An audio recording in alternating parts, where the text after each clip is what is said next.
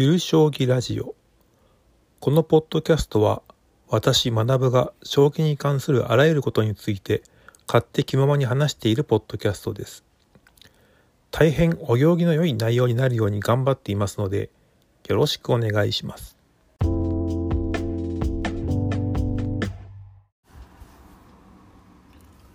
それでは第21回を始めたいと思います。今回は力戦を思考する棋士が好きなのよね。についてお話ししたいと思います。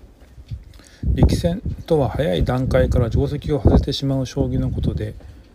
知識や経験よりも読みの力が試される割合が多いです。未知の局面が序盤から出現する将棋のことと言えると思います。現代将棋は羽生登場以降人間による序盤研究が進みました。特に1992年に発表された書籍羽生の頭脳の登場によって一般的な線形全ての序盤が見直しが行われておそらく本書を基礎に現代将棋は整理されたのではないかと私は思っております。そこから整理された線形は定石として棋士の頭に叩き込まれます。なぜなら定石からそれるのは不利になるからです。なのである程度定石に沿って指していき定石が途切れ形勢不明と判断された局面からプロ棋士は指し継いでいくわけですプロ棋士が長い期間を費やして少しずつ積み上げてきた手順が定石なわけですから手順の途中に進展などはなかなか見つかりませんでした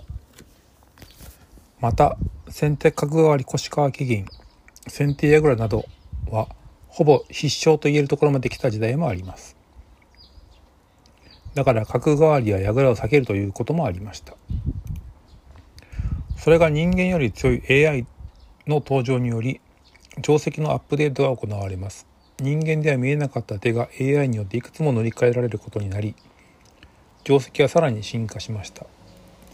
だからより定石から外れた手を指すのはなかなかに勇気が必要だ時代になっています現代のプロ将棋棋士というのは定石を知り抜いた上で形勢互角と判断された局面からそれでもどちらかがわずかにでも良い。であろうという手を探し続けて指しています。ところで現代の将棋の勝ち負けでいくら形勢が良いと言われていても一手のミスで負けになってしまうことがとても多く将棋は逆転のゲームと呼ばれています。つまり良い手を指す以上に悪い手を指さないというのが勝率を上げる秘訣なのですね負けにくい手を指すと言える言いますか最上級の技術として相手に悪い手を指させるというのもありますこれが得意なのは大山15世や米長国夫永世棋聖とかでしょうかプロ将棋界に長期間君臨した名棋士は全員そういうタイプです。手を渡す。勝敗を急がない。先に受ける。といったスキルがマックスな人たちですね。ところで勝つのであれば定石にこだわらない最後にミスをしなければ勝つだとすれば自由に指してもええやんという棋士が存在しますそれがいわゆる陸戦派と呼ばれる定石無視な少数民族で私みたいなひねくれた将棋好きにはたまらないのですね。陸戦の定義通り対局者双方があんまり見たことない局面へと誘導するわけでそうすることによって指し手の方針を立てるのが難しく過去の経験があまり役に立たない。だから手を読むしかない。それがまさに実力なわけなんですね。定石ばかりの将棋を指している棋士にこれを対応するのはかなり難しいってことがあります。逆に陸戦ばかりを指している棋士は毎回アンテナの立たない局面を読むことになりますのでそういう経験値が溜まっているので有利になります。ただ手を読むのはめっちゃ疲れますし大変なのでそこから勝ち続けるのは難しいです。なのでこんな将棋を指すプロ棋士はごく少数です。かつ上位にいるのは私が思いつくのでは2人しかいません。1人目が佐藤康光会長もう1人が山崎隆之八段。この2人の将棋は現代将棋の定石から遠く離れており当然指している2人もアンテナが効きませんから序盤から悪くすることもありますけれど以降手を丁寧に読み相手に読み読み勝って勝利します。佐藤康光会長はいわゆる羽生世代で正統派居飛車党だったのですがずっと羽生に勝てなかった結果力戦に転向しました。覚醒した一局は羽生相手に三間飛車に組み居飛車穴熊に対して飛車強を3本重ねて端攻めで粉砕するという将棋を指しました。以降自由奔放な将棋を指すことになります。羽生世代で永久に残っているのは佐藤会長だけですので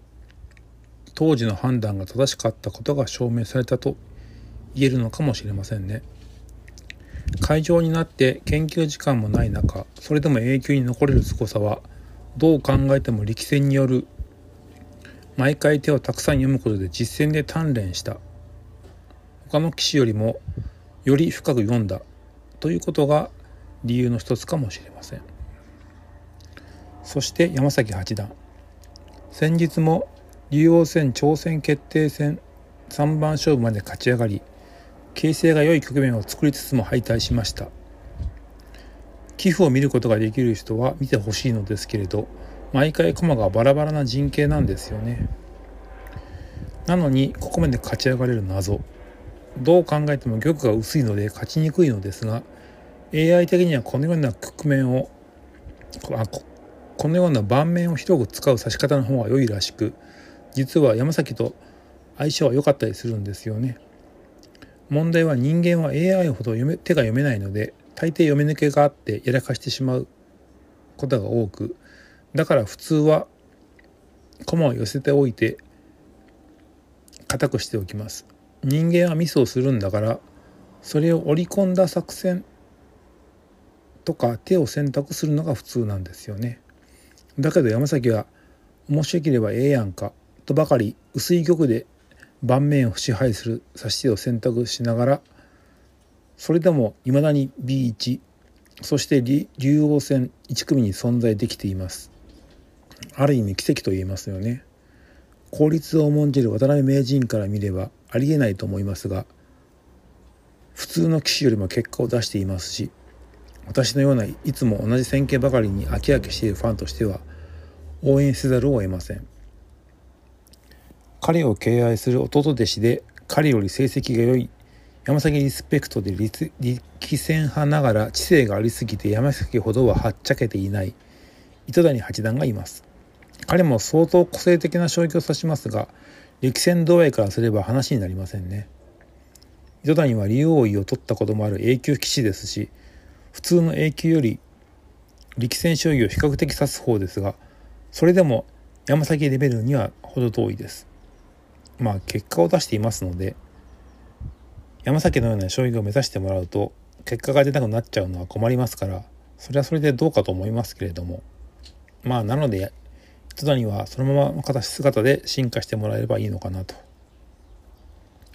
彼らみたいな変態的な将棋がなかなかお目にかかれないので是非このまま生き残ってほしいと思っています。はい。今回は以上となります。ご視聴いただきありがとうございました。意見やコメントありましたら Twitter のアカウントまでよろしくお願いします。